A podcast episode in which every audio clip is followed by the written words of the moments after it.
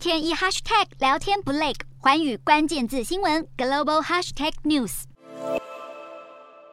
美国众院议长佩洛西走下专机，跟日本外务副大臣小田原杰先握个手，再和后面的美国驻日大使伊曼纽来个拥抱。佩洛西在四号晚间抵达东京都的美军横田基地，来到他这趟亚洲行的最后一站——日本。佩洛西在五号上午与日本首相岸田文雄共进早餐，两人谈到中国飞弹落入日方的经济海域，日本已经要求立刻停止军演。接着，佩洛西也将与日本众议院议长细田博之会面，针对国际课题交换意见。佩洛西将在五号稍晚结束出访行程，返回美国。不过，对佩洛西访台很有意见的中国，特地提前发出警告。中国驻日大使孔铉佑四号在东京举行记者会，声明日本应该认清佩洛西在台湾问题上的政治图谋与危害，避免他在访日期间生出事端。一番言论十足展现不满情绪。